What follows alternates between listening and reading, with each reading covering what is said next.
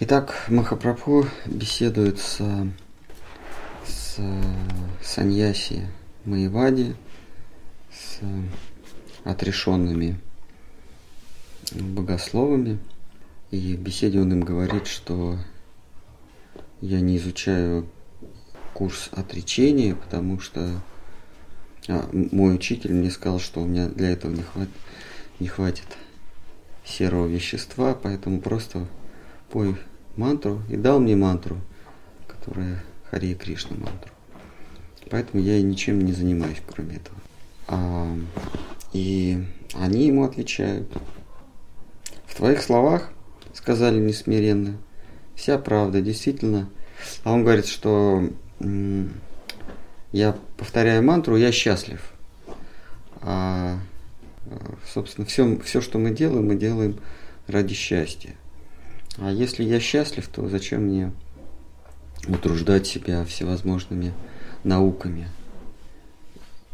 А, ведь вы, обращается он к ним, вы ведь тоже постигаете мудрость для того, чтобы избавиться от страданий, а, для того, чтобы порвать колесо кармы, а, вступить в вечное существование, стать частичкой вечности, а, тем самым вы ищете так тоже счастье. А я его уже нашел без всякого мудрствования, просто воспевая имена Кришны. И вот тут говорится, речи Махапрабху так потрясли местных книжников, что от их высокомерия не осталось и следа. Они считали, считали, что если ты умеешь произносить умные слова, складывать, извлекать интеграл от функции, то значит ты, ты возвысился над, над другими. А он говорит, что это все не так, и от их высокомерия не осталось и следа. В твоих словах, сказали они смиренно, вся правда. Действительно, на свете нет ничего ценнее любви к Богу. Ты возлюбил Господа Бога, тому больше нечего желать на этом свете. Мы рады тому, что ты исповедуешь преданность Кришне. Но чем изучение Веданта Сутры может помешать преданности Богу? Но чем изучение Веданты может помешать преданности Богу? В ответ Махапрабху молвил с улыбкой.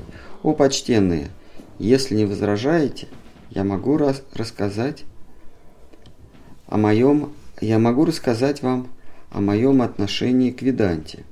Веданта – это свод текстов, небольших текстов, сутра.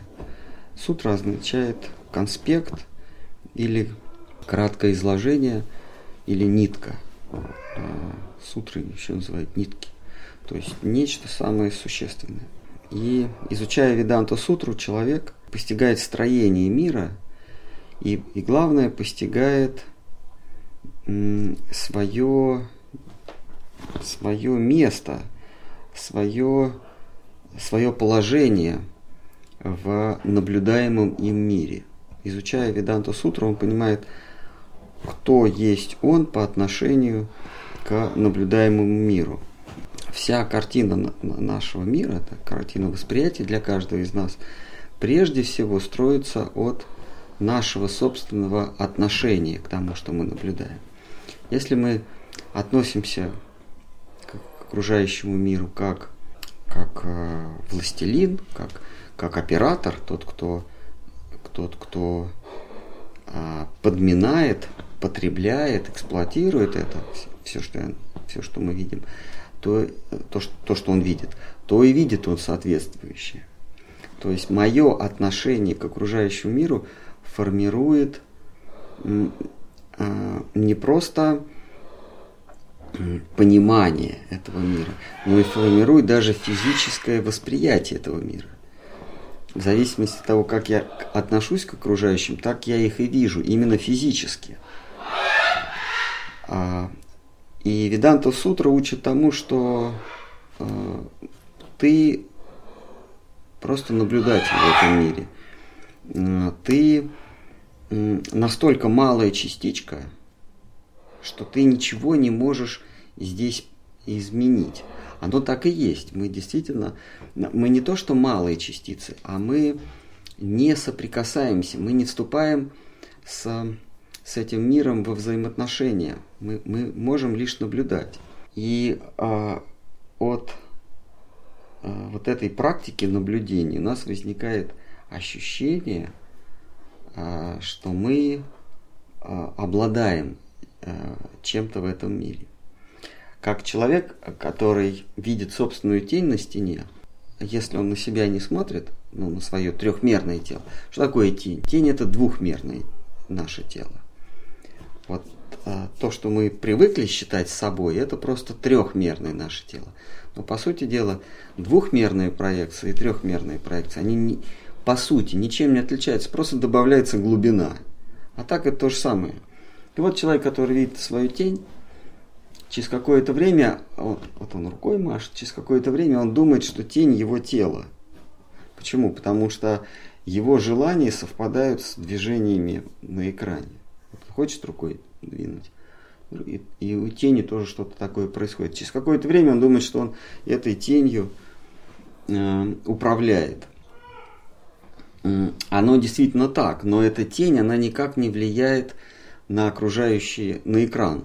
То есть вы можете рукой двигать, и тень будет ходить по предметам, по, по другим людям, по, по, по стене, но она никак не влияет. Стены и люди как были, так и остались. Но у тебя ощущение, что ты, так сказать, оперируешь всем этим. Вот наше тело, оно точно так же. Это такая же тень, но проблема в том, что мы привыкли к этой тени. Мы привыкли, что у нас четырех, о, трехмерная тень. Но эта тень, она точно так же ни на что не влияет. Душа или наблюдатель, э, он просто зрит. А вот, э, Кришна в 13 главе говорит Арджуне, что ты просто наблюдаешь, как меняются состояния природы. Вот. Ты ничего не можешь делать. Ну, это как, ну, то есть ты просто маленькая частичка. Вот это вот, представь себе, маленькая частичка влетает в, или маленький-маленький шарик попадает на, на бильярдный стол, где большие шары. Он, он, конечно, там бегает, но на, на шары он никак не повлияет. Он их не, не растолкает. А, вот Ведантов Сутра учит тому, что а, частица сознания, она не то что маленькая, она настолько маленькая, что она просто ни на что не влияет. Ты просто должен понять, что ты в этом мире наблюдатель. Вот а, этому учит Веданта Сутра. Веданта означает, веда означает знать, ведать, анта – конец. То есть конец знания. Понять, что э, ты, ты просто наблюдаешь. Это конец знаний. Э, мы под знаниями что понимаем? Мы знаем законы значит, э, какие, есть, есть эмпирические законы, а есть, так сказать, вообще какие-то соци социологические законы, типа э, мощность э, компьютерных процессоров каждый, каждые полгода увеличивается в два раза, да, и закон Мерфи. Мура. Мура. Так, так он э, звучит. Типа того, что через какой-то период увеличится в два раза. Э, но это, так сказать, а, это сомнительные законы, но они работают, наверное. Или, или когда-то я слышал, что теперь они не работают. Но, но тем не менее, есть такой вот закон. Но есть какие-то фундаментальные законы. И мы привыкли, что эти законы работают. А, и знание этих законов в человеческом обществе называется знанием. Если я знаю, Э, что яблоко падает э, вниз, значит, э, я обладаю знаниями. Или, или, например, я знаю расписание электричек, это тоже считается знанием. Там знания ну, из разных областей, из физики, из химии, из, из биологии, из социологии, из, много, много всяких знаний. Это все называется знанием, ведой. Но Вьясадева, написав все эти знания, математика, физика, там, все такое, архитектура, военное дело, все это мы называем знания. Но Вьясадева, он подытожил, написал не просто знания, а веданту, то есть окончание знаний. Что же такое окончательные знания?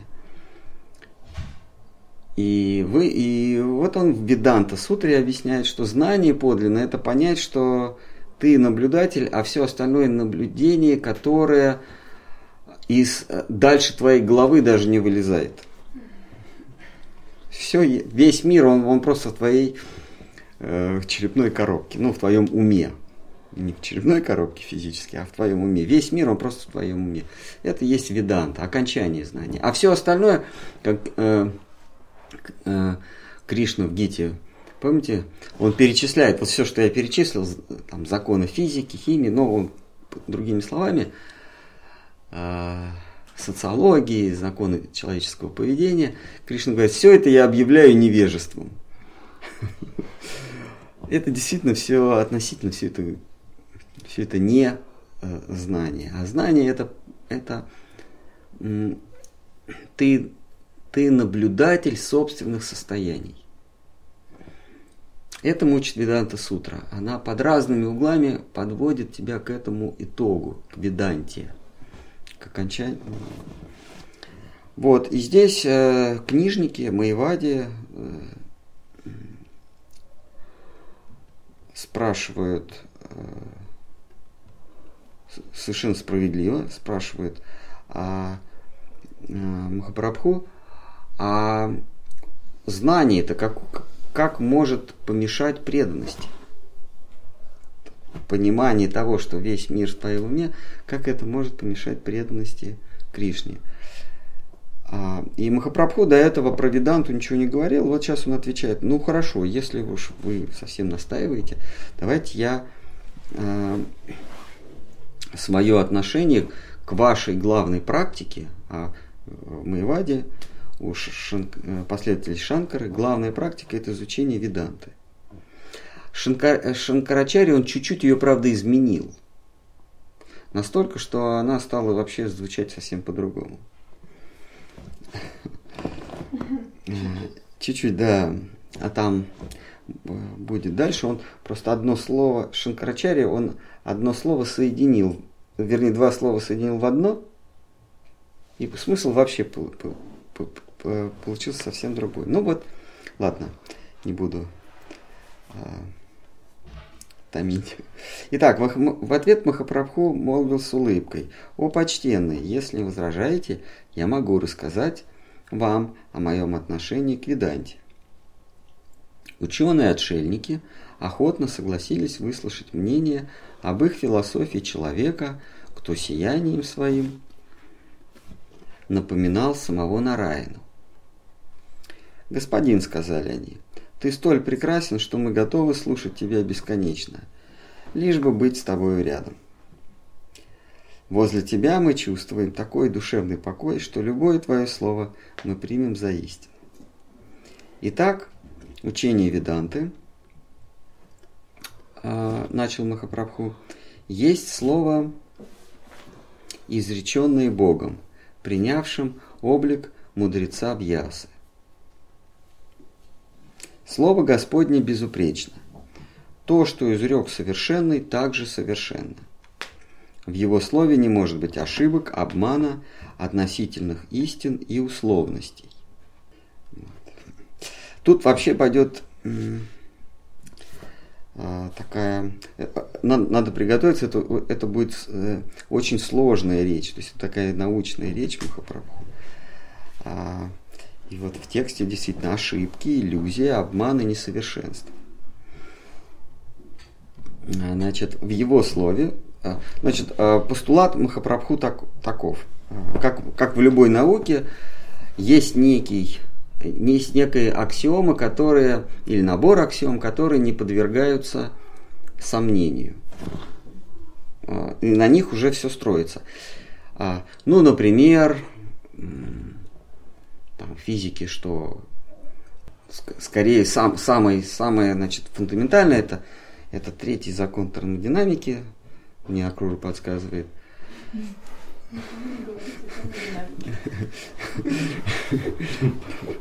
Пока не открыл глаза. Это закон сохранения импульса, или, вернее, закон сохранения момента импульса. Ну, частный случай является закон сохранения энергии. Если вы спросите, а почему, то, может быть, можно найти что-то почему, но тогда вы снова зададите, мы снова зададим вопрос, а почему это? А потом еще, а почему это? Поэтому в любой науке делается какая-то база, которая не подвергается почему. Все, все остальное на этом э, строится. Ну, в частности, физики. Почему? А потому что опыт показывает. И все. А иначе просто не на чем будет строить все остальное. Вот закон сохранения энергии. А, и Махапрабху тоже, сейчас у него, в общем, научная речь, он говорит, давайте постулат, некий постулат, а, что, а, какой, а, что совершенное существо, есть высшее совершенное существо. Вы спросите, почему? Логичный вопрос. Почему оно есть? Ну, потому что если мы ответим, что оно есть, вы спро... Э, потому что, то тогда задастся вопрос, а почему вот это? Поэтому мы говорим, вот есть и все. Есть некое высшее существо, обладающее всеми свойствами. Пхагаван. Пхагаван означает обладающий всеми свойствами. Что такое? А? Нет, это Марси ругается, что такое? Это значит, Гаврюша или Лора что-то там натворили. Они между собой, э, если выходят из клеток, они между собой говорят по-человечески. А в клетках они еще там бурчат. Вот. А, значит, вот постулат. Он не подвергается сомнению. А, можно долго спорить, есть Бог или нет Бога. Но если мы богословие воспринимаем как науку, то первый постулат есть некое высшее существо, обладающее всеми свойствами. А, когда мы говорим, какое это существо, здесь уже богословие разделяется на религии. Здесь уже а, начинается вкусовщина. Одни говорят, он так выглядит, другие иначе. Он совершает такие-то поступки, он, а, другие говорят, он совершает иные поступки. Значит, вот а, одни верят, что он в виде горящего куста не зашел, и заповеди дал какие-то другие, еще что, во что-то верят. Одни верят, что он с флейтой играет э, в, индий, в индийских рощах, а третьи говорят, что он вообще просто непонятный, он где-то сидит, у него нет ни... У него есть воля, но у него нет лица, у него нет тела. Ну, в общем, кто во что верит. Но то, что есть высшее существо, это это постулат, который не подвергается а, сомнению. Но есть такая вещь, как а, математика. А, это не наука, это просто язык. И на, на этом языке можно легко понять, что действительно Бог есть, потому что если мы построим простой математический ряд, а, из этого будет следовать, что целое число обязательно обладает свойствами чисел, которые э, входят в, в этот... То есть ряд облад... совокупности или а, все обладает свойством, которое есть у какой-то его части. А Кришна э, этот, эту теорему он а, формулирует в Гите так, что все, что ты можешь найти в маленьком водоеме, ты обязательно найдешь в большом водоеме. То есть в целом обязательно присутствует свойство а, частей. И мы знаем, что мы не знаем, как выглядит это в целое, как это все, но мы, каждый из нас знает, что есть сознание, есть разум.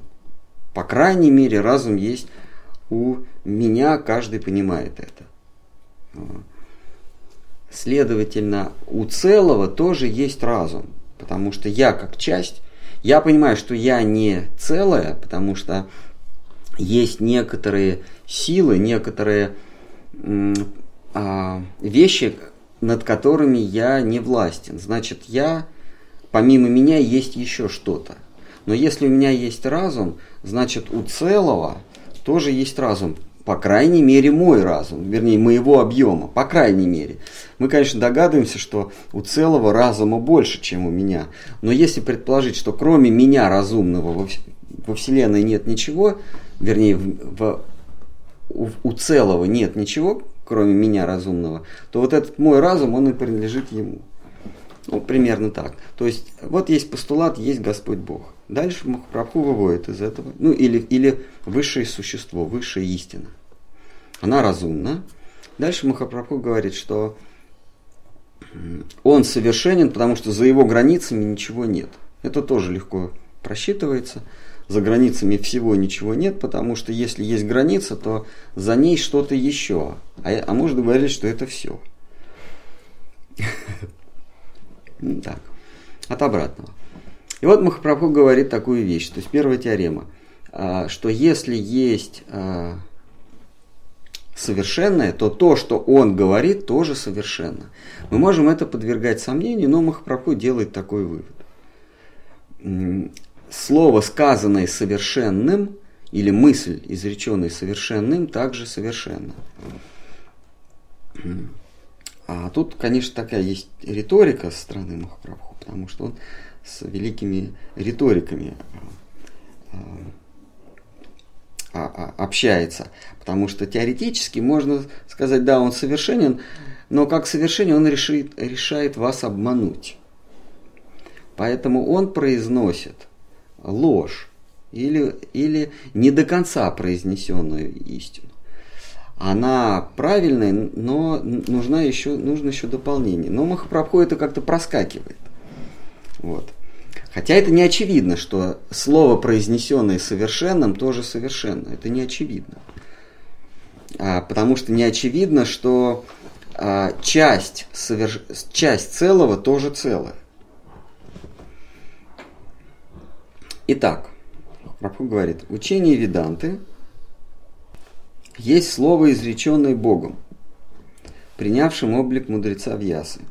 Слово Господне безупречно – то, что изрек совершенный, также совершенно. В его слове не может быть ошибок, обмана, относительных истин и условностей. В Апанишадах и Брахма-сутре изло, э, э, изложена безусловная истина. Однако, чтобы увидеть ее, надо читать не слова, но смысл. Понимание смысла – вот в чем заключается искусство чтения. Ну, действительно, если мы начнем разбирать смысл каждого слова, то большая вероятность, что мы не поймем, о чем вообще речь. То есть, Махапрабху говорит, понимание каждого слова, смысла каждого слова не гарантирует вам понимание общего смысла. Почему? Потому что у каждого слова э, может быть много значений или так сказать, оттенков значений. А от чего это зависит? Это зависит прежде всего от нашего, от нашего настроя или от нашего э, сознания или, правильно сказать, от колебаний нашего сознания. А, в частности, от нашего опыта или от нашего состояния. А, например, вот я Я пару дней назад ездил восстанавливать водительские права, и я там на этом на, на доме напротив увидел рекламу. Значит, реклама звучит так: плакат, а, и, и реклама звучит так. Вот это триптих, он на три части поделен. А, сейчас скажу. Красивые модели а, в хорошем состоянии недорого. А, если я э, если я автолюбитель или как какое-то имею отношение, это вообще-то на автосалоне. Да, напротив этого. Если я автолюбитель и вообще имею какое-то отношение к автомобилям, то что я подумаю? Красивые модели, в хорошем состоянии, или в свежем состоянии, что-то такое. Нет, там написано в хорошем состоянии, недорого я пойму, что речь идет о машинах. А если я работник э, индустрии развлечений, что я подумаю? Красивые модели, еще в хорошем состоянии, недорого. Понимаете? А, вот если я никогда не видел автомобиля, я вот целыми днями только вот занимаюсь индустрией развлечений. Где-нибудь если я никогда не покидал Walking-стрит? Что я подумаю, видев эту рекламу? Красивые модели, недорого, да? А, то есть понимание каждого, о чем я хочу сказать, понимание каждого отдельного слова не гарантирует, что я пойму вообще о чем смысл. Поэтому Махапрабху говорит, что вы занимаетесь изучением кусочков, э, отдельных сутр – но это вам не гарантирует, что вы поймете вообще, о чем смысл. С другой стороны, если я знаю общий смысл, то как, какие конкретно слова употреблены, уже не так важно. Я, я понимаю общий смысл, а слова мне просто намекают на этот смысл. А, итак, если я знаю общий смысл, то я обязательно знаю значение каждого слова – а если я знаю значение каждого слова, еще не значит, что я понимаю вообще смысл. Вот об этом говорит Махапрабху. В Апанишадах и Брахма Сутре изложена безусловно истина. Однако, чтобы увидеть ее, надо читать не слова, но смысл. Понимание смысла – вот в чем заключается искусство чтения.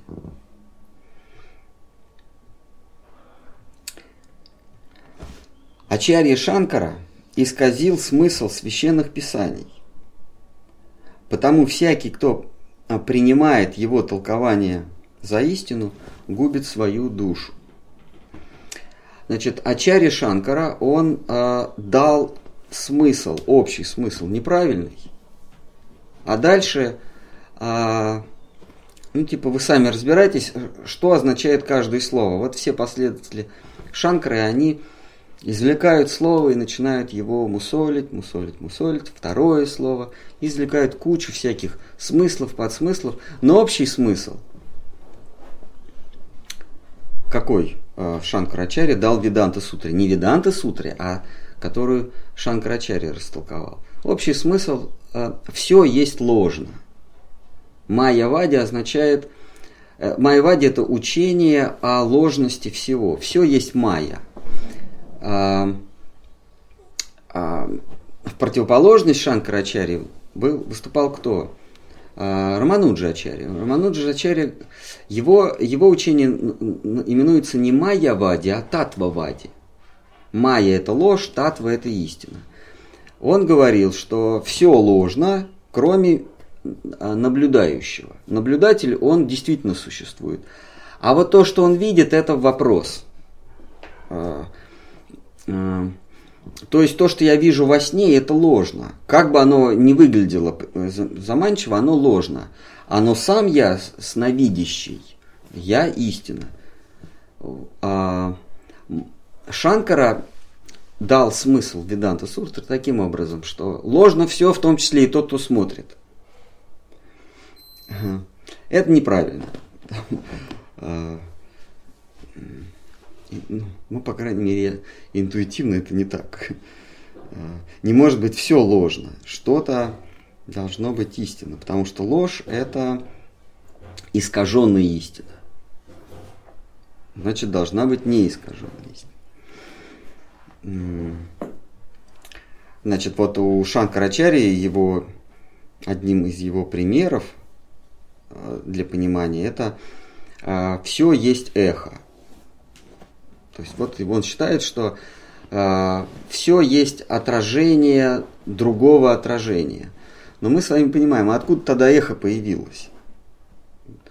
А, да, все вот э, в горах э, эхо туда-сюда, туда-сюда. Но первый все равно должен быть кто-то, кто скажет это слово. Вот Шанкарачарья это отвергает. Он говорит ложно все, а дальше а, в этой самой Веданте Маевади видит одно, слова не, не поменены, Маевади видит одно, а Татвавади видит другое. Хорошо. Да? Вы упомянули, что он что-то объединил, какие-то... Вот здесь будет Махапрабху объяснять. Татва Махам. Да можно сказать тат твам ахам. Это первая, первая формула Веданта Сутры. А, тат Тат вам аси или тат вам аси это, это то же самое, что ахам, только я есть. А ахам это я. Тат вам аси. А,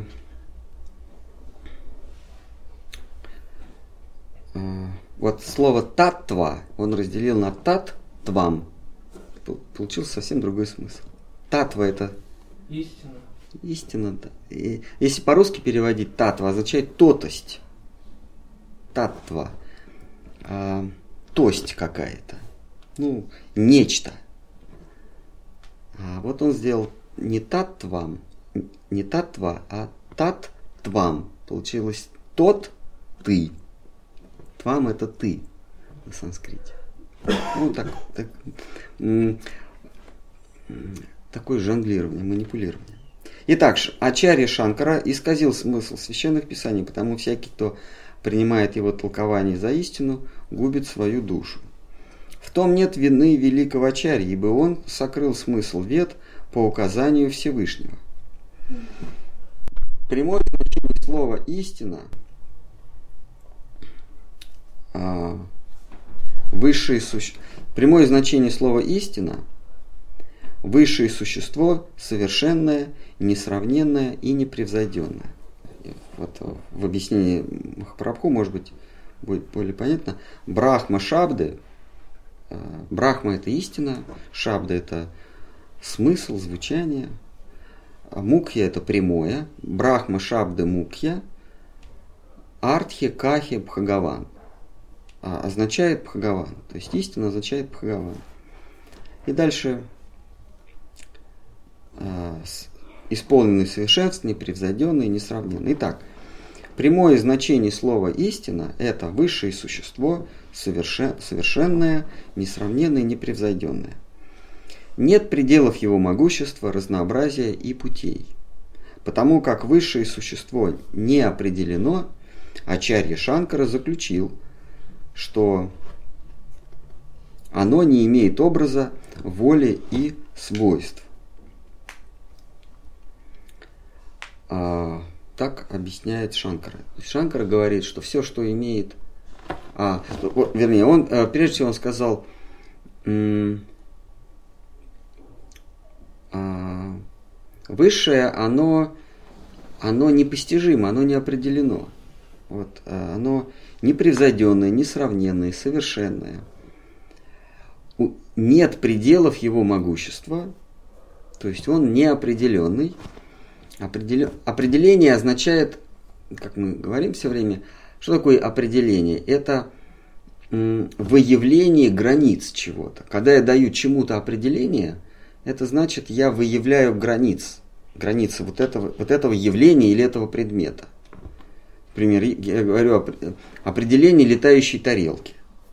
Это, это блюдце, которое прилетает, из него выходят зеленые человечки. Например, такое определение, да? Я беру и ограничиваю, определяю, ставлю пределы. Тарелка, человечки, летает. А у совершенного этих пределов нет. То есть ему нельзя дать определение. Так? так Шанкарачарья, ну это, это, это правильно. Ему, а дальше Шанкарачарья почему-то заключает, ломая логику, заключает, следовательно, у него нет образа. А, то есть, если нет а, Допустим, мы, допустим, мы вносим в комнату какой-то предмет, и, а, и, и нас спрашивают, дайте ему определение. Пусть это будет шар. И мы даем ему определение. Это значит, что мы его отделяем от другого пространства, определяем, ставим его в некие пределы. То есть наличие самого образа означает, что у него есть границы определения. А, а что происходит в случае, если определению, не, определение нельзя дать? Значит, у него нет и границ, то есть у него нет формы. Это, это справедливо, но это только частный случай. Потому что Э, есть и еще один предмет, у которого нет определения, у которого нет предметов. Это предмет с бесконечным количеством образов. Вот Шанкарачарья эту математическую вероятность, эту возможность отсекает. Он говорит, что а, у бесконечного, а, а Всевышний, Брахма, бесконечный, у бесконечного нет образа но при этом он отсекает возможность, что у него бесконечное количество образов, которые перетекают один в другой. И более того, как бесконечный, он может обладать всеми образами одновременно. И это тоже вытекает из понятия а, неопределенный. Из понятия неопределенный вытекает не только то, что у него нет образа, а еще и то, что у него есть все образы, все образы одновременно. Это Шанкра отделяет. Понимаете, да? Вот об этом говорит Махапрабху. А, ну, он добавляет еще воли и свойств, да? А, Шанкарачарья заключил, что оно, высшее существо, не имеет образа, воли и свойств. Высшее существо есть сознающее себя блаженство. Это спорно, но тем не менее Махапрабху выво, э, делает новое утверждение. Пока спорно. Высшее существо есть сознающее себя блаженство, равно как его обитель и окружение. Но таковое свойство полагает э, мыслитель, как всякое другое свойство, ограничивают безграничное. Ну, Шанкар, э, значит, Махапрабху разбирает э, учение Шанкары.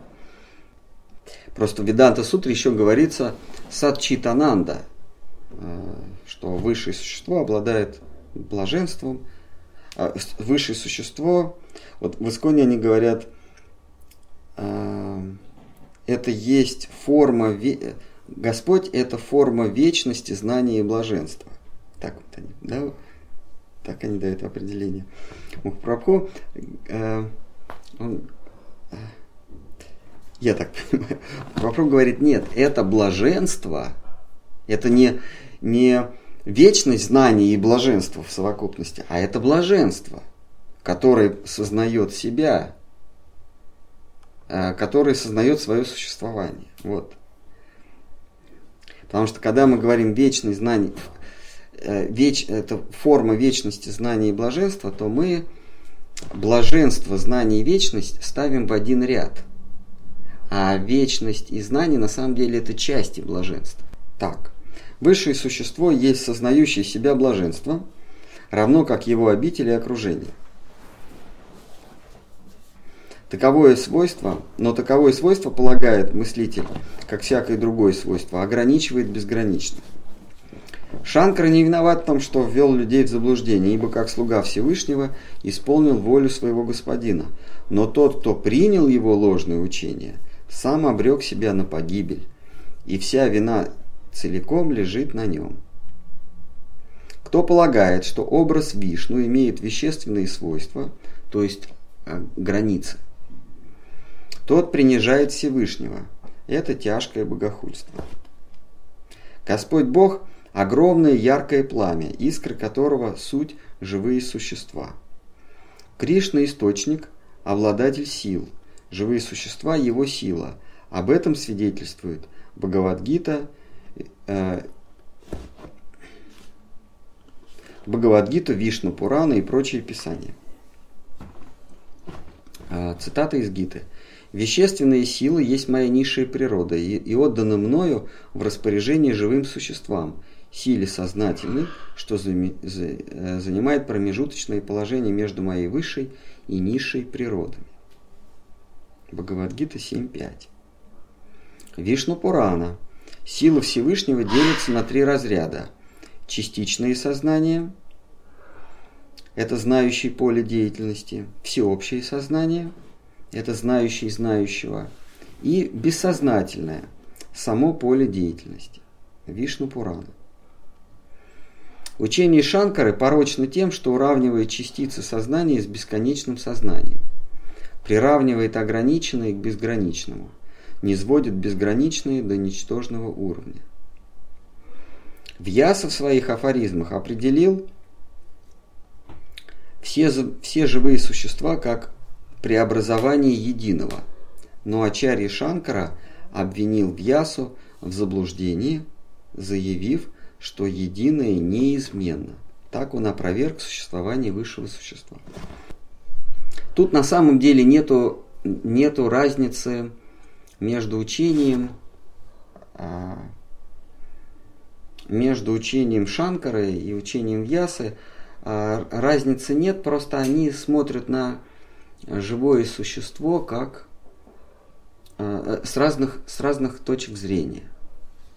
Если мы возьмем какую-нибудь какую линию и посмотрим в торец ее, какую-нибудь проволочку, то мы увидим маленькую э, точку, стремящуюся к нулю, то есть э, ничтожество. А если мы ее развернем, мы увидим бесконечность. Но эта бесконечность ограничена. Вот э, живое существо, оно с одной стороны безгранично, а с другой стороны ничтожно. Шанкарачарья, живое существо, возводит в ранг безграничности говорит, что живое существо это безгранично. То есть он, он как бы, э, Махапрабху это называет богохульством, но это, это, конечно, богохульство, это как делить на ноль. Этого делать нельзя. Это оскорбление.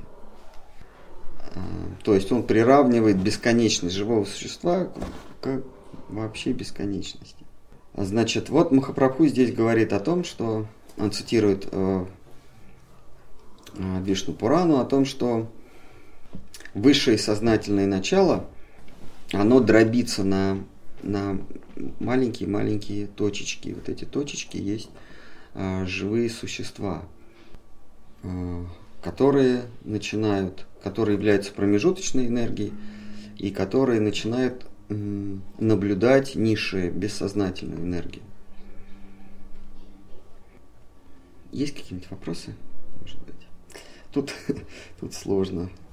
Мы э, поэтому несколько лекций до этого мы вот всякими примерами из физики пользовались, потому что здесь Махапрабху действительно говорит такие вещи, в которые надо вдумываться. Потом будет, что он пошел в эту святую обитель, там поклонился, здесь поклонился, здесь он падал в обморок. Это все понятно. А, а это все сложно, да, да, поэтому будем пропускать. Но тем не менее, это, эти вещи очень важны для понимания того, что бхакти не является чисто эмоциональной, что, что преданные, э, поющие святые имена, делают это не от того, что они глупые и эмоционально, эмоционально неустойчивы. Что спутники Махапрабху падали в обморок, а преданные могут философски положить на лопатки э, тех, для кого философ, философствование является вообще практикой. Есть разные практики. Есть йога, есть там еще какие-то поклонение в храме, это все практики. А есть такая религия, она называется Маевада, для них практика является сидеть и рассуждать. Это реально их практика. То есть они каждый день практикуются. Я когда ходил на Кайлас, прежде чем мы попали на Кайлас, мы а, адаптировались к высокогорью 4 дня в Лхасе, это столица Тибета. И вот мы, мы ездили по разным достопримечательностям. И одна, одна из достопримечательностей, это, я уже не помню, какой-то монастырь в, в пригороде Лхаси. И там монахи каждые 9 часов, каждое утро в 9 часов они собираются, когда турист как раз подъезжает. Целая, значит, э, целая у них на улице двор такой, там разлинованные места для сидения, где-то повыше, где-то пониже. И вот такая толпа, человек 100, и они начинают между собой философски рассуждать, какую-то высказывают какую-то, какой-то постулат, начинает это оспаривать, потом меняются местами, а другое оспаривает что-то. И вот сидит эта толпа, как вот в каком-нибудь большом кафе, в каком-нибудь Макдональдсе, все, раз, все, каждый за своим столиком о чем-то своем разговаривает. Там, сколько стоит это, сколько стоит то, я купила этот iPhone, я покрасила ногти в это. И вот идет у них такая бум-бум-бум-бум-бум, весь этот самый Макдональдс. А здесь сидят люди и обсуждают виданту. Ну, у них там они э, буддийские свои сутры, но сут, буддийские сутры, они проистекают из веданты. В общем, сидят они и обсуждают веданту. И это у них как практика. Это не то, что давайте сегодня посидим, поговорим. Нет, у них там, значит, есть настоятель монастыря, он там под деревом на возвышении сидит. И он наблюдает, прислушивается, ходит, поправляет. То есть это у них реальная практика. И вот а, для них это, это так сказать, а, практика – это обс- рассуждение, обсуждение истин. То есть фактически они занимаются наукой. А, а вайшнавы они просто поют а, и едят просад. И вот здесь Махапрабху показывает, что вайшнавы поют не от того, что они не способны воспринимать истины, а просто эти истины а, а, ведут к тому, что ты отбросишь все и начнешь петь и танцевать. Вайшнавы просто это все уже прошли. Был один забавный случай, когда однажды Эйнштейн, уже это, это было после войны, уже он был э, знаменитым, и он в какой-то лицей его пригласил, он пришел в какой-то лицей, это было то ли в Германии, то ли в Швейцарии, э, и там, значит, лектор объяснял теорию относительности. Вот. И, а он не знал Эйнштейна в лицо, видимо. И Эйнштейн что-то ему, его спросил, тут говорит, вы все равно ничего не поймете. Вот. А, нет, не так было. Он что-то спросил у Эйнштейна, как, как вопрос на, на засыпку. Эйнштейн ему ответил, тут говорит, не, неправильно. Такая забавная история была. А, вот а, примерно то же самое эти ученые Махапрабху сейчас говорят. Махапрабху он уже поднялся, то есть он сам, по сути дела, он сам основатель всех этих школ, он сам Богован. И вот они ему, они ему начинают что-то объяснять. Как Эйнштейну теорию относительности, они ему начинают что-то объяснять. Итак, по мнению, дальше он объясняет. По мнению Ачарьи, Шанкара имеется в виду, по мнению Ачарьи, всякое преобразование есть ложь. Безграничное не преобразуется, ибо преобразование есть изменение свойств, а свойства присущи ограниченному. Понятно? Непонятно.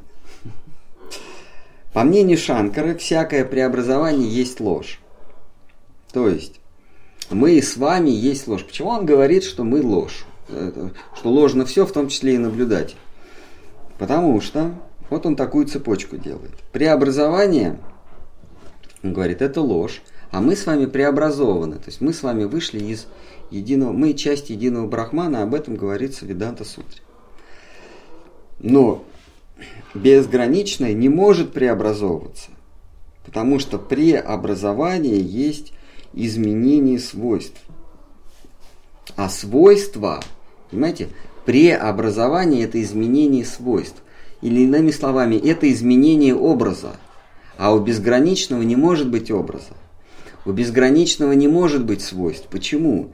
Потому что свойства ограничивают. Если я говорю э, свой, если я называю какое-то свойство, определяю красное, это значит, я ему даю свойства и отделяю от не красного, от всего другого спектра.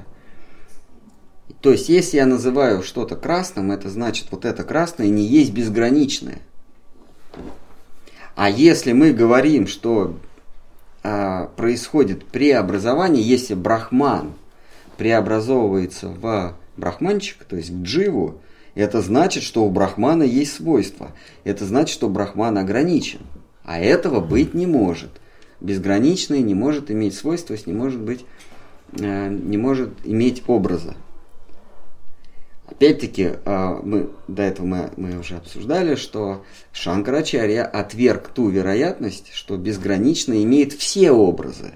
И выделение какого-то одного образа выхватывание какого-то одного образа или какого-то определения нисколько не ущемляет целостного.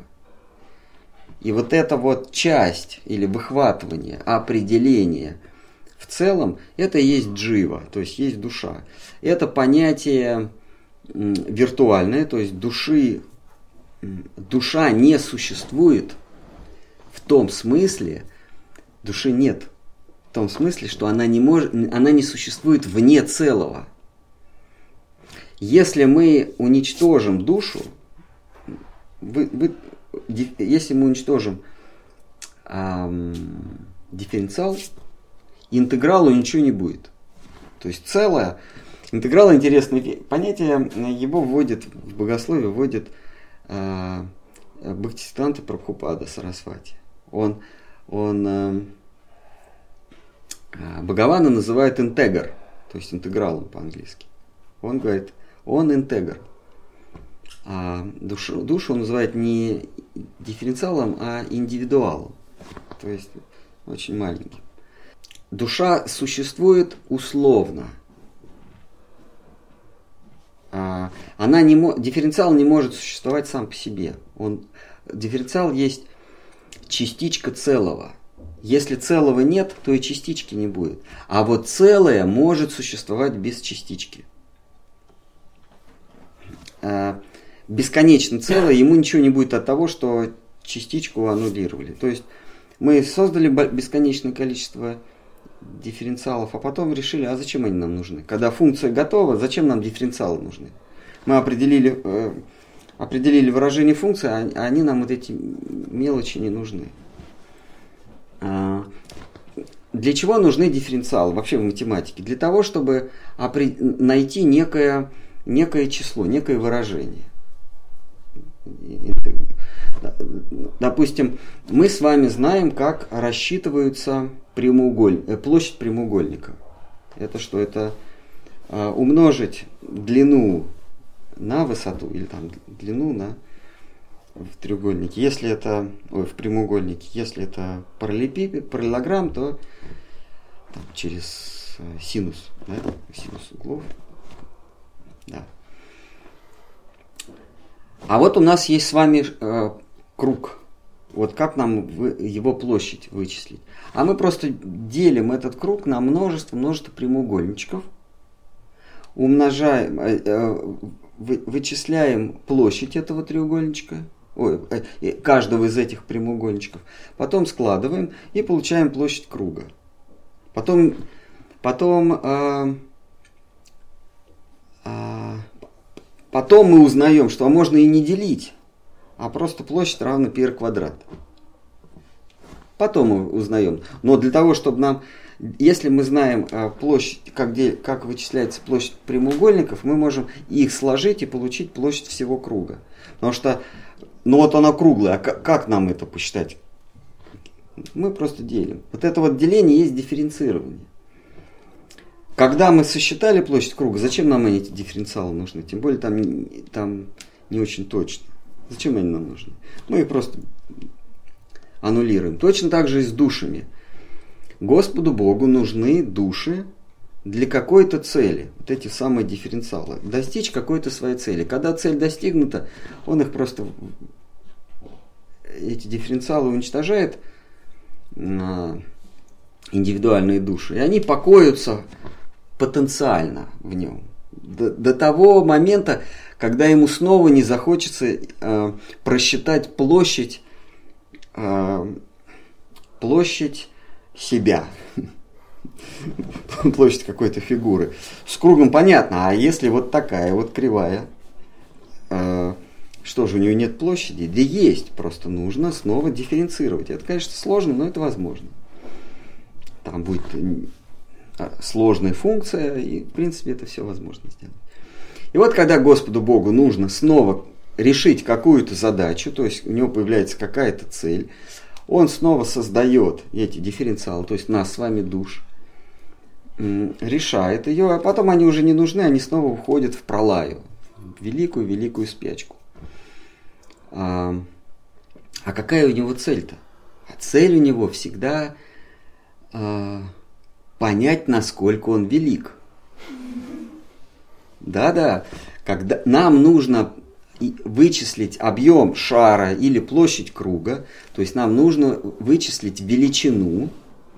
Для этого с вами мы вводим понятие дифференциал, вычисляем, и потом выясняется, что можно было и не делать-то этого, потому что есть ну, какая-нибудь нелинейная функция, которая задается PR квадрат или PR на 2, ну, что где, где вводится понятие число π, это отношение окружности к диаметру, как к радиусу. Вот. А, и Господь Бог регулярно задается задачей, а, задается эм, эм, вопросом, а насколько я велик? Вот я бесконечен, я все время, мое блаженство все время увеличивается. А, а насколько я бесконечен? И он берет, э, прибегает к помощи дифференциалов. Он делит себя, он дробит Вишну или Брахман, он дробит на множество, множество, множество нас с вами, решает задачу, понимает, что решить ее сложновато. Он, он Гити говорит, знаю только я это решение. Кроме, ты, говорит, Арджун, даже не пытайся туда залезть. И потом понимает, что и без душ можно было обойтись. Потом он, значит, дифференциалы все вычеркивает и понимает, я бесконечно велик. Или он э, в одной из лекций Шиткар Махарадж говорит, Господь Бог, Его величие все время расширяется. И как только он понял, насколько он, просчитал, насколько он велик, его блаженство все время увеличивается, его величина все время умножается, как только он это понял, в следующее мгновение он стал больше, потому что он же увеличивается. И ему нужно снова просчитать, насколько он велик. И это бесконечно. И вот он постоянно решает эту задачу. Потом он говорит, так, хватит. И впадает в, в анабиоз в некий. Потом просыпается, это происходит сразу же. Говорит, нет, все-таки надо понять, насколько я велик. И он создает нас с вами, которые должны ему показать его величие. Как? Объяснить ему, воспевать его величие, то есть петь ему славу. И вот он создает нас с целью, чтобы все ему объяснили, насколько он велик. Но поскольку большинство из нас, почти что все,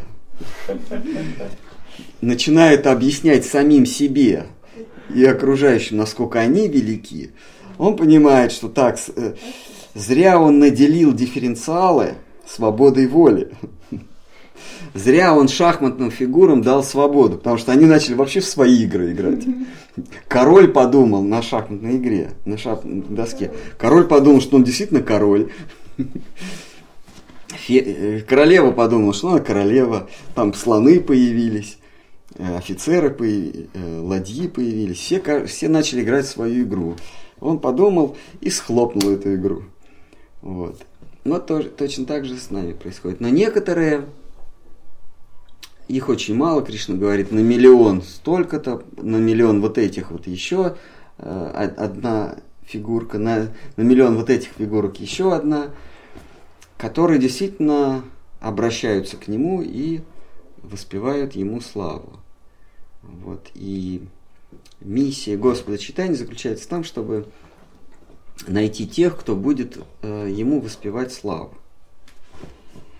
Насколько она удачна, время показало не очень.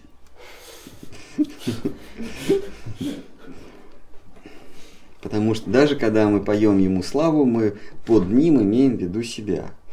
Часто. Ладно. Еще раз. По мнению Ачарьи, всякое преобразование есть ложь.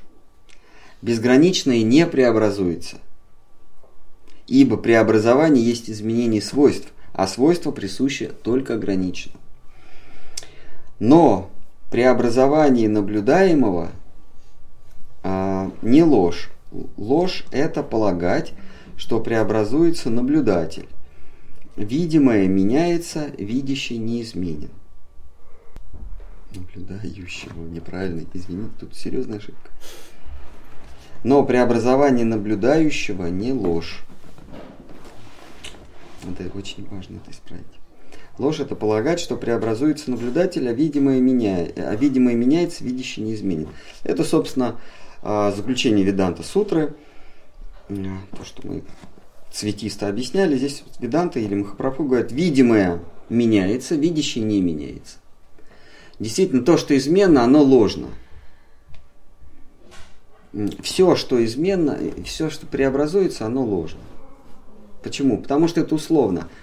А, если сегодня это имеет один цвет, а завтра другой, значит вот этот первый цвет это был ложь. Истина это то, что оно всегда истина. Это главный постулат Веданта Сутры. Видимое меняется, видящий неизменен. Из этого можно вы, вычислить вообще, что есть истина, что есть не истина и кто я. Вот. Что я тоже неизменен, потому что я не дроблюсь. Из меня нельзя сделать двух «я». И как в пространстве, так и во времени. Во времени не может быть два «я». Сегодня я один, а завтра я другой. Это тот же я, просто что изменилось-то? Изменилось то, что я вижу. С возрастом или со временем не я меняюсь, а меняюсь то, что я наблюдаю. Так вот то, что я... Сам факт того, что меняется то, что я наблюдаю – означает, что я нахожусь в иллюзии, а я не, не меняюсь. Вот этот стих, он очень важный. Преобразование наблюдающего, преобразование наблюдающего ложь, а преобразование наблюдаемого не ложь. Да. Мы в зеркале наблюдаем свое отражение. Мы же все равно, как наблюдающий, наблюдает наблюдаемое. Сейчас еще отражение раз. Отражение есть ложь. Конечно. Отражение есть ложь. Наш внешний облик, он же меняется. Но мы, те, кто наблюдают этот облик, не меняемся. Тот, кто смотрит, он не наблюдает. А то, что он видит, то, на что он смотрит, он меня, оно меняется всегда. То есть, если я смотрю на свое тело, сам факт того, что я его вижу, означает, что это ложно. Мы с вами не можем видеть не ложное. Да-да. Сам факт того, что, понимаете, что, что, э, что такое видеть? Видеть – это определить границы. Видеть предмет – это определить глазами. Сейчас мы говорим только про глаза. Определить глазами границы этого предмета а, и не, и не этого предмета. Если я вижу шар, то есть я говорю круглый шар, это значит, что я вижу границы, которые очерчиваются функцией πr квадрат. А, если я вижу волну, то значит я вижу границы, очерчиваемые функции а, косинус время от, от амплитуды, да, по-моему. Да косинус там, в скобках э, т, э, tr. Где? Вот. Если я вижу какой-то предмет, не шар, не волну, а вот сложный предмет, это то же самое. Это некая функция, просто она, ну, такая сложная. Это вот тут границы, там границы. И простой формулы это не очертить. А, а вот то, что, то, у чего нет границ, увидеть нельзя, потому что, а что я увижу? Границ-то нет.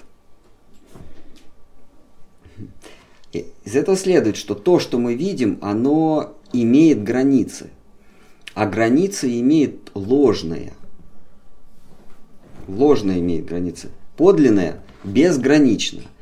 А граница имеет ложное. Да. Хорошо. А вот если посмотреть с той точки зрения, что ну, как бы ну, все эти дифференциалы, они ну, как бы также являются частями бесконечного. Да. Ну и поэтому, в принципе, почему мы их считаем ложными? А потому что они имеют вспомогательную... Они когда-то есть, а когда-то их нет. С одной точки зрения они есть, а с другой точки зрения их нет. То есть они условно истинные, точно так же, как и условно ложные. Они постоянно выходят? Они безграничны, но они конечны. А? Постоянно? Ну, ну, как дифференциал, да. Он, есть такое в математике такое понятие, как дельта-функция. Это, это а, это предмет, если его, нарисовать его график, а, в зависимости координаты от его размеров. Вот мы, а, это предмет, у которого размеры 0, 0, 0, 0, 0, а потом, потом бесконечная палочка – а потом опять 0, 0, 0, 0, 0. Это ну, э, ее ввели, она называется дельта-функция. Это давайте мы возьмем некий маленький-маленький шарик. А, у него есть определенная, определенная плотность. Маленький шарик, у него определенная плотность. И начнем рисовать функцию а, плотности в зависимости от его координат. Понимаете, о чем я говорю? Вот мы, вот мы, мы кладем на столик, на стол. Понимаете, мы, мы с вами просто живем в мире образов, а эти образы, они ложные, и они нам не дают понять устройство мира, потому что мир в своей основе, он а, это идеи. И мы, эти, мы этим идеям пытаемся придать образы. И начинаем потом оперировать образами, и мы нам это помогает, но в мире образов. А когда мы пытаемся войти в фундамент мира, там нет образов. Там есть только идеи, то есть числа. И мы с собой тянем свой образный инструментарий. Когда я говорю 2 плюс 2, не нужно представлять два, два яблока или, или, или что-то рисовать. Просто идеи 2 плюс 2. Но мы с вами пытаемся яблоки но, но в этот мир невозможно втянуть образы. В, в мир идей нельзя втянуть образы. Но если мы с вами втягиваем мир образов туда, то мы все равно оказываемся в иллюзии.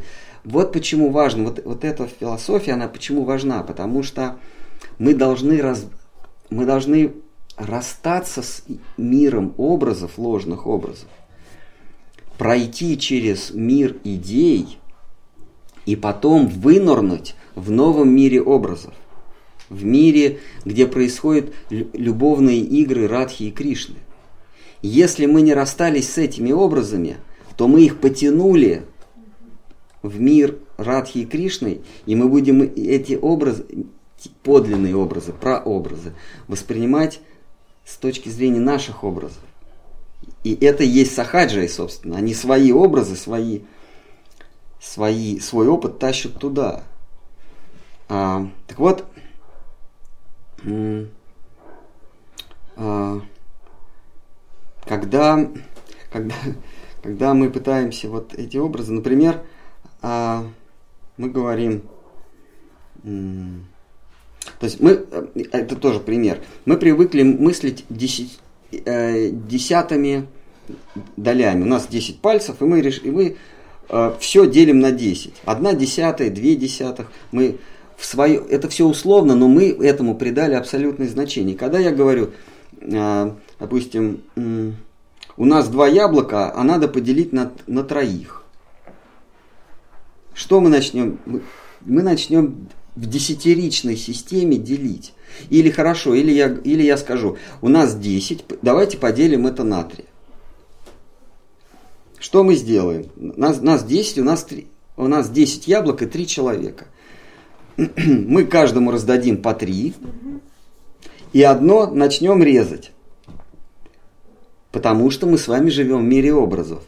Если мы отойдем от миров образов и а да, в мире образов все, все а, приблизительно, потому что одно яблоко вы не поделите, если у вас десятиричная система, вы, будете, вы поделите на 3 и 3, на 3, и у вас везде будет 3, запи, 3 запятая 3, 3, 3, 3, 3, 3, 3, да? В периоде. В периоде. Да, там зависит уже от... И все равно будет какая-то погрешность. А если мы вытащим, вы, выйдем за рамки иллюзии мира образов, мы скажем, а мы просто э, одну третью дадим. Не 3, запятая 3 и 3 и 3, а одна третья. Чем она хуже? Обалденное решение. Да, просто мы дадим каждому по одной трети. Не 3, запятая 3 и 3 и 3, а просто тебе одна третья, тебе одна третья, тебе одна третья. Все. Вот если мы не, не, рас, не расстались с миром вот этих образов, мы будем и делить по десятке, по десятым. А, вот нужно от этого избавиться. Так вот, возвращаясь к этому шарику, у нас есть, а, у нас есть шарик, у него есть определенная плотность. И вот мы начинаем сканировать. Вот здесь этого шарика еще нет, плотность 0. Плотность 0. Потом мы попали э, в место, где есть шарик, и плотность у этого шарика, ну, условно, там 5. Потом мы дальше сканируем, и опять там плотность 0. Получается у нас 0, 5, 0. А теперь давайте этот шарик ужимать. Масса у него одна и та же остается. Мы его начинаем сжимать. У нас опять 0. Здесь уже а, плотность не 5, а потому что мы его на 2 сжали. Получилась плотность 10 потом опять 0. И вот представьте себе, мы начинаем его сжимать до бесконечности, и у нас что получается плотность? Бесконечность. Бесконечность. Вот это и есть душа. Она бесконечно большая по этой шкале. А по этой шкале бесконечно малая. Мы имеем божественные свойства с точки зрения, мы такие же бесконечные, как Он – но если нас развернуть в торец, то мы бесконечно маленькие. То есть это стреми, стремящийся к нулю. То есть а, с одной стороны мы ложны, потому что мы до бесконечности сжали по этой оси координат. А с другой стороны мы бесконечно великие. Можно это сравнить с тем, что, допустим, Господь, он как бы его снимают на фотопленку, там а кадры в секунду это кванты. Да. И каждый квант, по сути дела, это фотография Господа, но уже там но уже это, не, некий, себе, это некий срез, но это, это не он. Ну, дифференциал некий. Это некий его квант, да, его срез, это верно.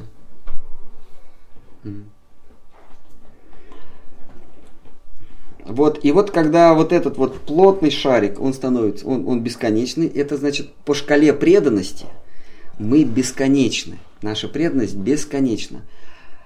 А, но если мы хотим быть бесконечно преданными, то в этом мире мы должны вообще стать нулем. Тринада описуничена, совсем малюсенькими. Но когда мы начинаем распухать, мы начинаем вот здесь увеличиваться, то что происходит с той? Она уменьшается. Чем больше у нас эго, то есть чем больше мы себя считаем шариком, а, тем меньше у нас преданность. То есть мы себя уже считаем не дифференциалом, а некой, некой единичкой, некой двоечкой, троечкой. И вот это и есть иллюзия. Почему? Потому что мы а, придаем себе несвойственные значения. У нас есть только два значения. Мы бесконечно малые, и бесконечно большие по шкале преданности. Э, в задумке, потенциально, мы бесконечно, мы, мы, э, мы преданы Всевышнему. Потому, почему? Потому что нас задумали так. Но мы решили э, расширить границы своего. То есть из дифференциала мы решили превратиться в некое число. И, естественно, наша преданность падает, и мы теряем свое естество. А потеряв естество, мы становимся несчастными. Счастливый только тот, кто живет в своем естестве. Рыба в воде, птица в небе. А, а мы начинаем себе... Мы, философски Махапрабху здесь говорит, а, мы придаем себе несвойственные свойства.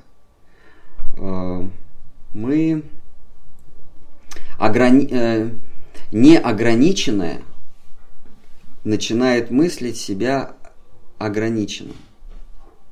Это беда, когда мы мыслим себя безгранично, э, ограниченными. То есть, когда, как это выглядит? Когда мы считаем, что я появился вот здесь и, и закончился здесь. Или во времени, или в пространстве. Это беда. Потому что мы ни во времени, ни в пространстве не имеем границ. А мы, мы смотрим на окружающие предметы, видим их границы и во времени, и в пространстве, и, и думаем, что мы тоже имеем эти границы. А это, это, это беда, это причиняет нам страдания. Страдание причиняет нам не, не карма, не плохие поступки, не гороскопы, а страдание причиняет то, что мы безграничные мним себя имеющими начало и конец. Кришна в Гите говорит, душа не имеет ни начала, ни конца. Ни во времени, ни в пространстве. Не было такого времени, когда она появилась. Никогда не будет, когда она исчезнет. И, это относительно и к, к пространству. Мы не, э, не метр восемьдесят, а метр, метр шестьдесят, а мы вообще не имеем размеров. Хорошо, а вот говорится, что душа вечна. То есть... Она вне времени. А, то есть вечность это просто вне времени. Да.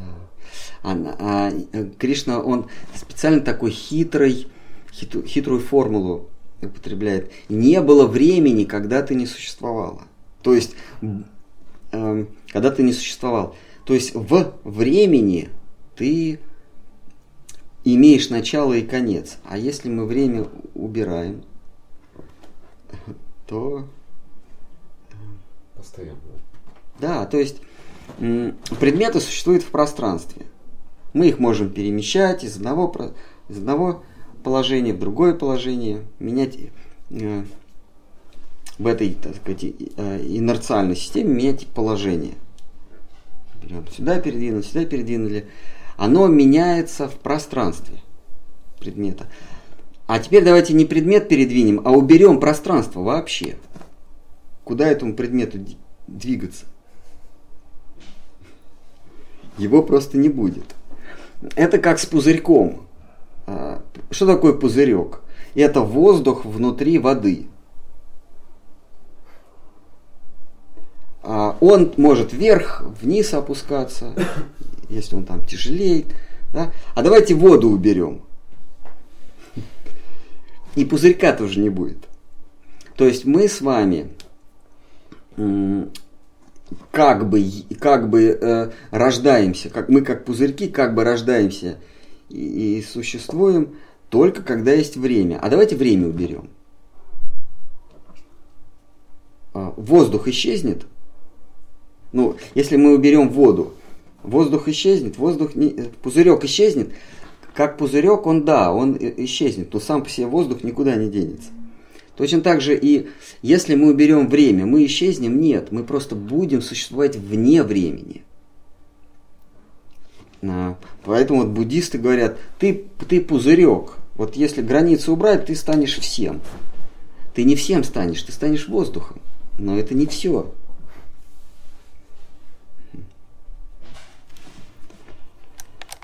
Вот. А мы привыкли жить в этом мире ложных образов и думаем, что... И мы хотим эти образы туда перетащить. Как существо, живущее в двухмерном пространстве, пытается вылезти в трехмерное пространство, но он там не сможет жить, потому что там все по-другому. В трехмерном пространстве. А, и вот эти образы это просто графики нашего мышления или графики колебания. Мы так, так вот привыкли видеть, а все на самом деле а, совсем не так, как мы наблюдаем. Кстати, вот в физике э, пространству не дается определение. Ни времени, ни пространству нет определения. Там просто говорится, э, это, это для всех интуитивно понятное. Э, Поэтому мы не будем давать определение. Иначе, если мы дадим этому определение, придется тому дать определение и тому. Поэтому давайте договоримся, что мы понимаем, что такое пространство, что такое время. С этого уже все дальше поехало. Но, ну, то есть там есть попытки дать определение. А, а, самое известное, если вот в школьном учебнике, пространство это свойство предметов. Понимаете? Пространство это свойство предметов, а занимать положение относительно друг друга. Вот так дается определение пространства.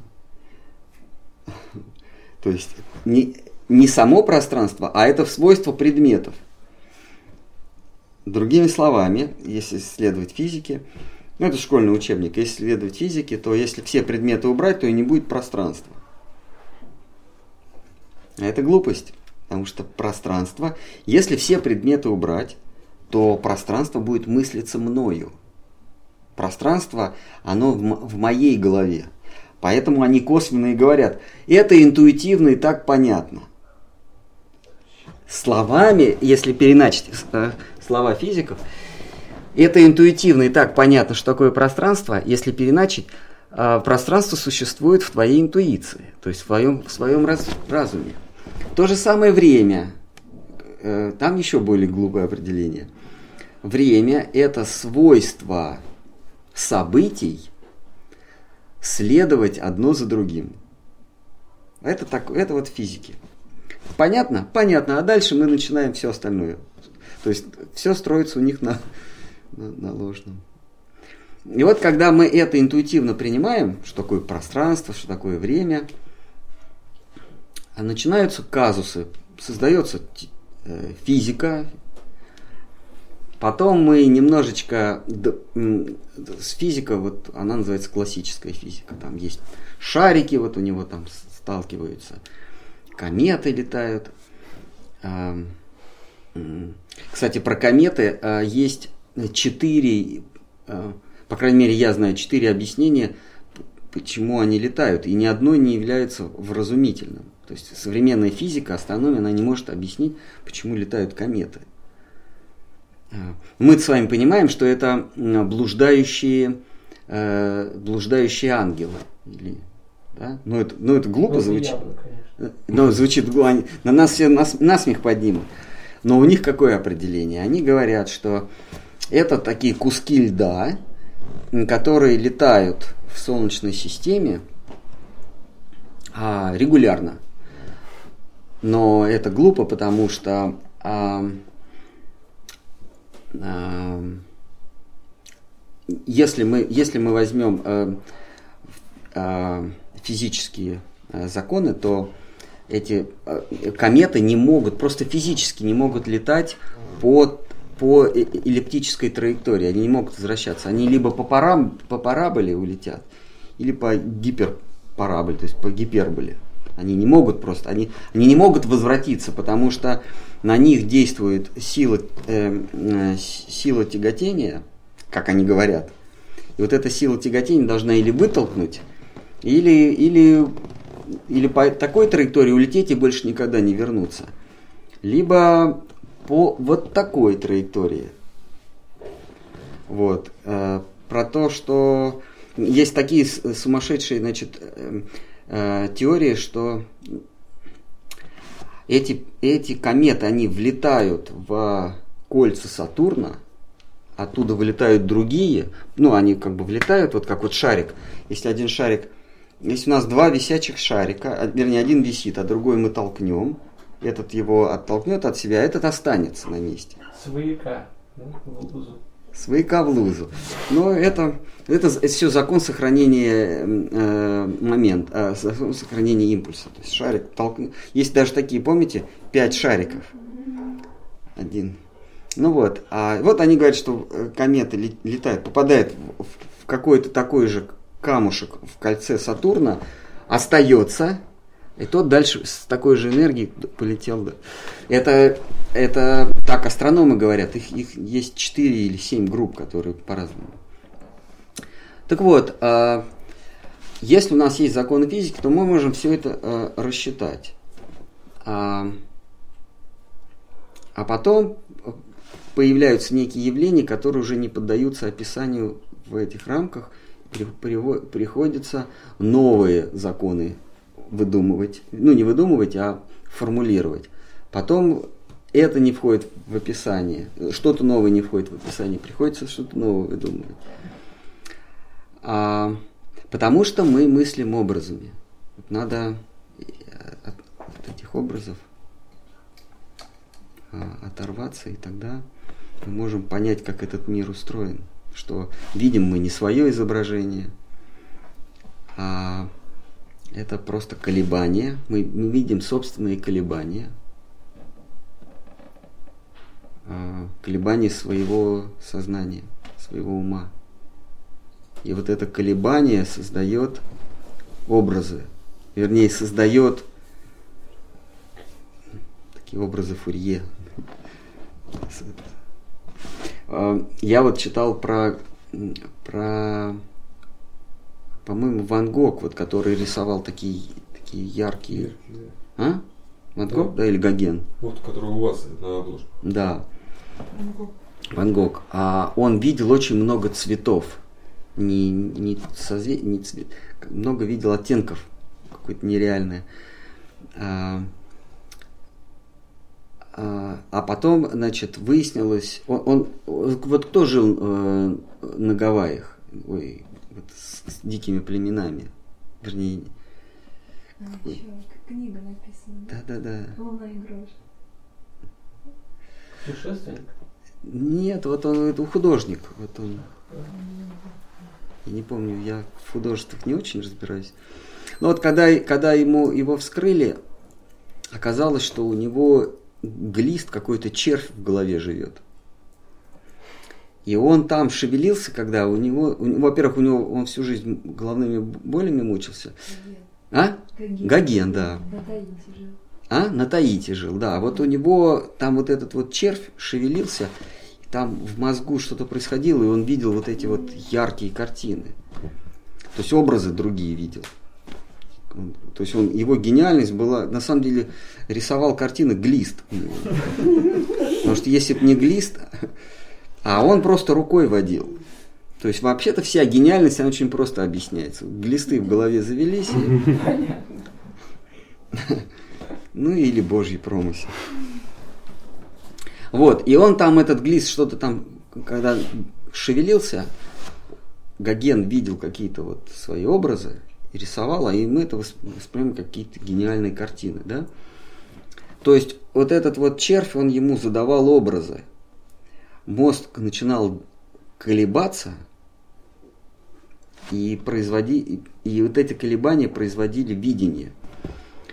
Это как пример. У нас происходит то же самое. Я не говорю про глистов в голове, а сознание начинает колебаться, и вот эти колебания приводят, в, э, приводят к такому результату, что мы видим некие образы. И вот от этих образов надо оторваться.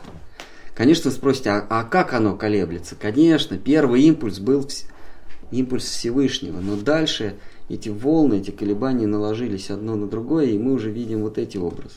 И когда, когда под влиянием нашего опыта или нашего, наших колебаний нам говорят красивые модели хорошей форме, В хорошем состоянии. в хорошем состоянии недорого, это не то же самое, что воспринимают наши учителя.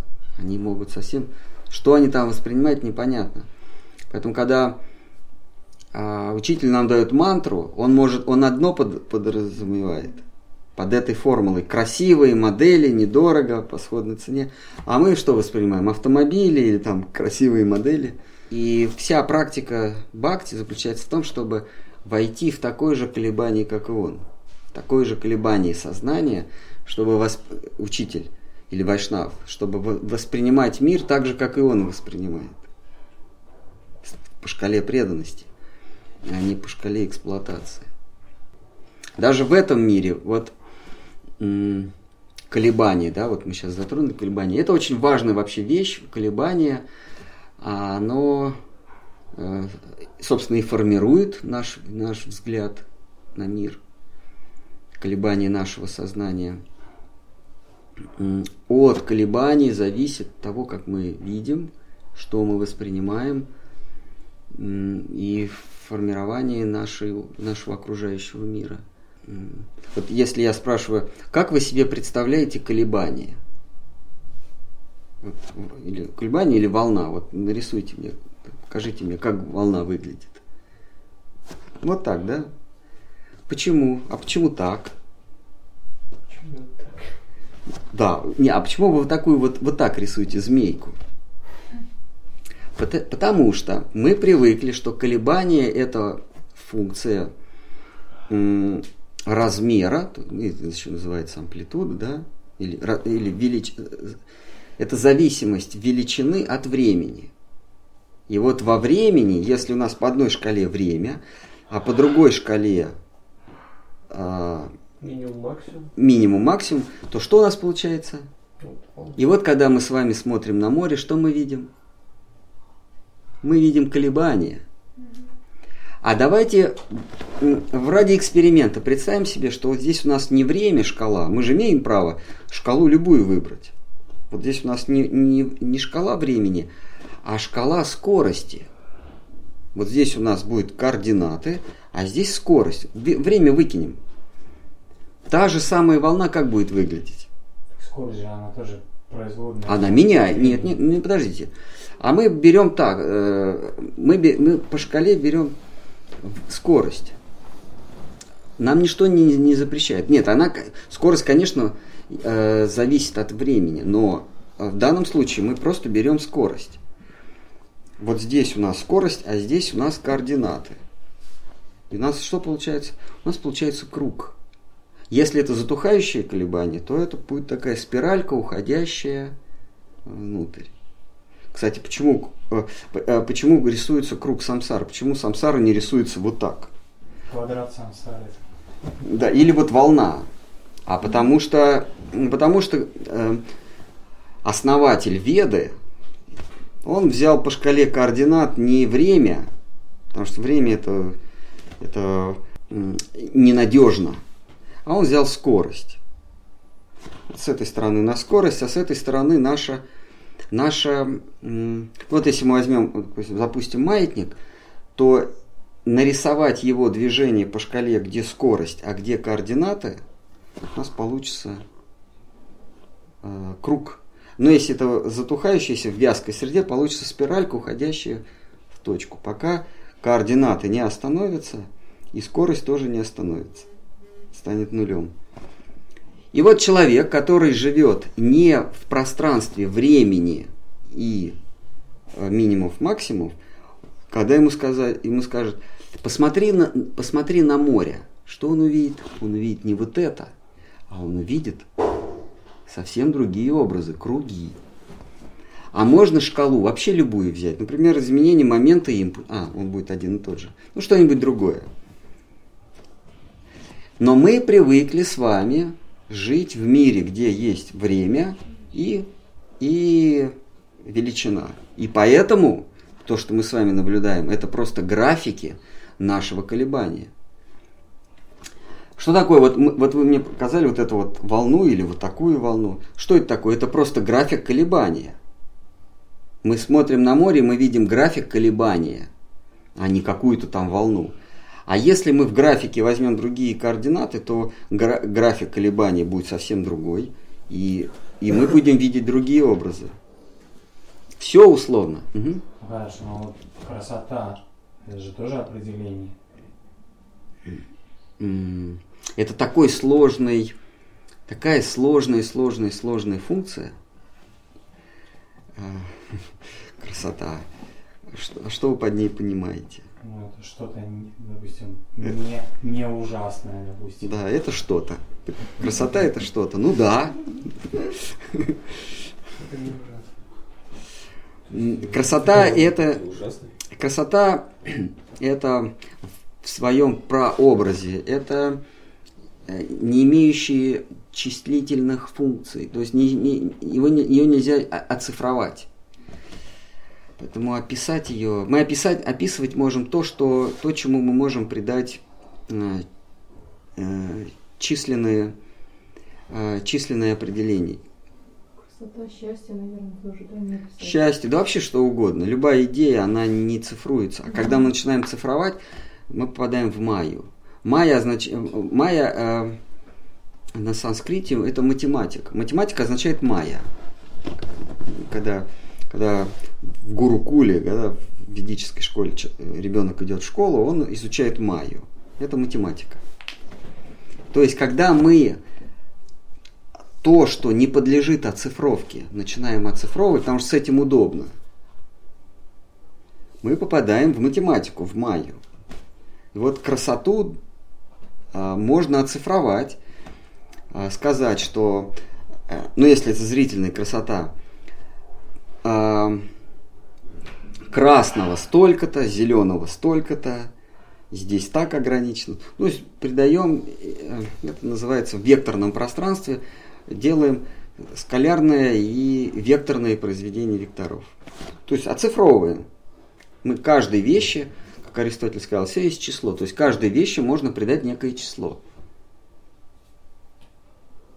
Но у души тоже есть наверняка такие квали, то есть такие качества, которые невозможно выразить через э, цифры. Души нет, душа это и тоже идея. Ее нельзя. Ее нельзя выразить, потому что она стремится к бесконечности, к, к малому, и ты уже не можешь дальше делить. То есть мир квантован, есть, есть некие события, которые уже не, мож, не можно ополовинить. Не можно квант- дальше квантовать. Вот душа, она как раз находится, вот она такая маленькая, ее уже нельзя разделить. А, Квант это порция. То есть есть события, которые нельзя э, э, разделить на, полу, на два полусобытия. Но, например, э, такое событие, как я еду в Москву, можно на два поделить? Да. Я доезжаю сначала до Пушкина, а потом до Мытища, ну там до Москвы. Можно на, на 4, да, сначала до Заветов Ильича, потом, да. А есть такие события, которые нельзя поделить. Почему? Потому что нарушается фундаментальный закон бытия. Этот закон звучит как закон сохранения, ну, энергии, давайте назовем. Там импульса, может быть, моменты, ну, в целом энергии. То есть, а как это проиллюстрировать? Если у меня есть 3 рубля, я вам их даю. Нет такого времени, когда одновременно и у вас 3 рубля, и у меня 3 рубля. И нет такого времени, когда ни у вас, ни у меня. Э, э, Всегда будет либо у меня, либо у тебя. И вот, вот это есть квант времени. Это некое событие, между которым не бывает полусобытий. Причем оно стремится к нулю, потому что как только у меня нету, в, этот же, в это же мгновение у тебя оно есть. А все остальные события, они уже из этого складываются. Но э, а вот почему квантовая физика упирается в, в такую вещь, как наблюдатель. От наблюдателя уже зависит эксперимент. Один, один э, основоположник квантовой механики, он однажды сказал, у меня такое ощущение, что по нечетным числам у меня э, эксперименты с элементарными частицами так происходят, а по нечетном иначе. Говорит, я вообще не понимаю, как это. Разные лаборантки были. Ну, там уже, там уже идут не... Ну да, наверное. А, так вот, вот в нашем э, квантовом событии, то есть э, событии, которое уже нельзя поделить, передача трех рублей. А, вот это самое событие, оно зависит от, от места или от расстояния между нами. У нас расстояние может быть э, тысячу километров, а может быть э, э, два, э, э, два миллиметра. Расстояние не зависит, а время тоже время не зависит. А от чего зависит само событие? От моего ума, то есть от моего сознания. Вот мы с вами э, решили, э, вот, вот лежат, между нами лежит трешка. Вот мы сели и говорим, и я говорю, она не моя, и в этот момент а, она моя. Но поскольку у нас речевой аппарат очень медленный, но а, в, тот, в тот самый миг, когда я ее считаю не своей, вы уже считаете своей. При- ну, представим себе, что мы очень быстро говорим. Так вот, так вот, зависит, а, вот это квантовое событие зависит не от расстояния, не от времени, а от чего? От нас, от наблюдателя, от нашего с вами сознания. От волеизъявления, да? От сознания. Никакой скорости нету. Поэтому в квантовой механике, если мы уже дальше туда идем, то есть там, где происходят квантовые события, в- э, в- из уравнений вычеркивается время, расстояние, вот это вот известная э, э, квантовая запутанность, когда два, две частички вылетают, мы их запутываем, оди- одна минус с одним спином, другая с другим, и они каким-то, они разлетаются там в разные точки Вселенной, и каким-то образом они знают о, о- о состоянии друг друга. Каким образом? А потому что это одно и то же. Оно все в моем сознании происходит. Они никуда не улетают, они здесь все происходят. Поэтому там происходит уже на вот квантовой механике, там просто люди с ума сходят, потому что они подходят вплотную к пониманию, что все вообще в моем уме. Но пугаются этого, ну как такое может быть? Все вообще в моем уме. А, Вот он выписывает формулу, и он понимает, елки-палки, все же в моем уме. Если, если я не, не ошибаюсь в математике, то мир вообще в моем уме такого быть не может. Я же это вижу. Мы Ну вот. чего-то же адронный коллайдер построили. А Вот они с этим, летают. они экспериментируют с этим. А, А дело вот в чем, что андроидный коллайдер, он, он решает, а, он м, ставит эксперименты с формулами математическими, с которыми еще можно поставить эксперимент. Но есть такие, такие постулаты, или вернее такие формулировки ква- квантовые, что ты не можешь э, эксперименты в принципе ставить. Ну, собственно, сама квантовая механика или, или основа нашего мира, она начинается с того, что если ты подсмотрел, где находится частица, то ты ее убил. Если ты подсмотрел, где она находится, то ну, на физическом языке означает, ты никогда не построишь картинку, интерференционную картинку. То есть ты ее убил. То есть есть такие, э, э, есть такие, такие э, частицы, сам факт эксперимента над ними убивает их. То есть мы поэтому и не можем знать, а что с ней будет дальше. Интересно, а кто влияет на состояние воспринимающего? А, Есть много агентов влияния. Еда, а, кто-то что-то сказал, воспитание, ощущения, а, прошлые события, карма. Очень много. Это все агенты влияния. Запахи, звуки, объяснение этих запахов, объяснение этих звуков.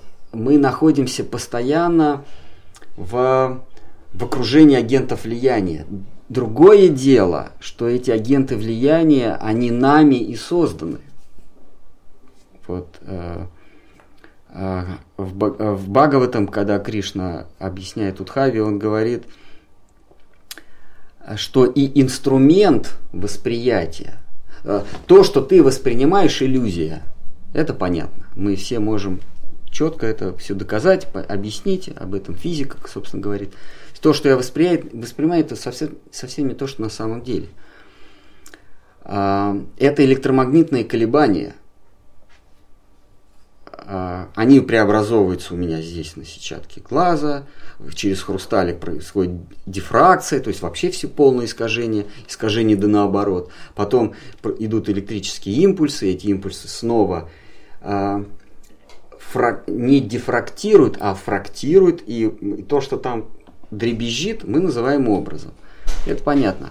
Но Кришна говорит, Арджу, э, Кришна говорит Удхаве, что даже сам факт, ой, даже инструмент, воспри... не, не то, что ты воспринимаешь, а инструмент, которым ты воспринимаешь, тоже иллюзия.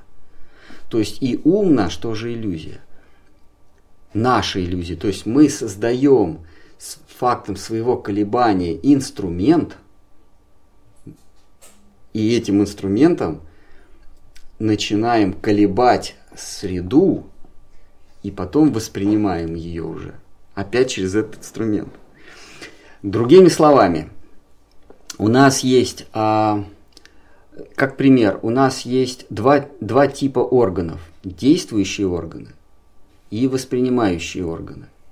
Об этом тоже Кришна говорит. Пять, пять действенных органов и пять воспринимающих. Глаза, что такое глаза, нос, э, кожа, что там, уши, да, это воспринимающие органы. А есть еще действующие. Ноги, руки, анус, гениталии, что там еще. Пять, тоже пять их. Потом ум. Так вот, что происходит? Мы действующими органами гоним волну, а воспринимающими органами эту волну воспринимаем. Сам себя обслуживаем. Сами себя обслуживаем. Чтобы два раза не вставать, поаплодируем сразу однажды. Что такое аплодируем? Волну гоним. То есть мы себя аплодируем, а потом думаем, какие мы великие. У нас есть пять действенных органов, пять воспринимающих. Действенными мы создаем волну, а потом ее воспринимаем. Через призму ума, конечно. Вот. А, то есть мы каждый живем в собственном пространстве. Ну, мы, мы 30 стихов прочли, поэтому...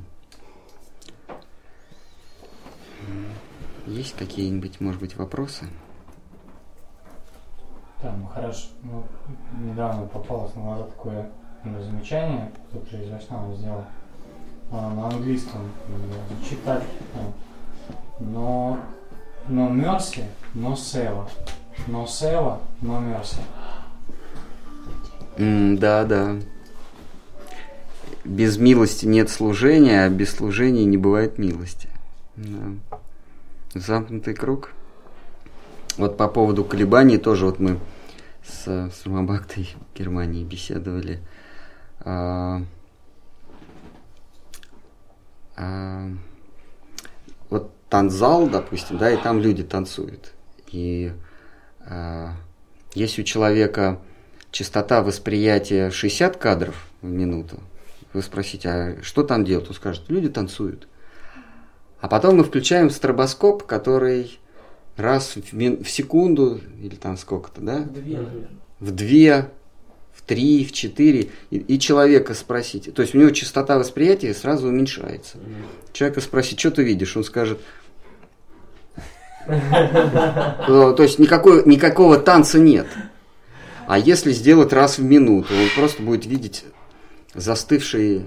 Ну, он скажет, лю- люди, люди, наверное, разговаривают. То есть если мы уменьшим частоту восприятия и спросим, а что люди делают? Они, наверное, разговаривают. Ну, там как-то меняют позы, да? Увеличиваем частоту э, вспышек сознания и сразу видим музыку. Ну, видим танцы. Э, вот точно так же с нами происходит э, в, этом мире. Э, мы, если увеличим частоту восприятия мира до, до такой, на которой живут вайшнавы, это я тут так сказать, в кавычках, да, то есть там, наверное, какие-то другие механизмы. То Вайшнав, как, как вот в Брахма Самхите, каждое движение это танец, а каждое, каждое слово это стихотворение. В, духовном мире, да, в мире Вайкунтхи, там они передвигаются в темпе вальса. Не просто в темпе, а передвигаются, там, там Ешода говорит мужу, «А, принеси чемоданы, и он танцем так. А в нашем мире, ну, а кто это все будет нести? Знаете, просто частота восприятия разная. И там они говорят, причем он, он стихами, она ему стихом скажет, и он ей стихом ответит. А в нашем мире что? Мы берем стихи те и начинаем вырубать рифмы, то, то есть э, изымать какие-то звуки или какие-то целые слова, и получается проза. В этом мире мы ходим э, хромая и говорим прозой, потому что э, мы из стихотворения или из песни вы, вытащили слова и воспринимать стали э, с меньшей частотой, поэтому здесь, здесь мы передвигаемся м, в развалочку, как калеки, и говорим не стихами. А если мы частоту увеличим, то мы увидим стихи, что, что преданные говорят стихами, а передвигаются темпе вальса. Все зависит от нашего восприятия. Ну что, все тогда на сегодня. Поэтому, поскольку мы закончили и вопросов быть не может, давайте на этом закончим и перенесем на следующий раз.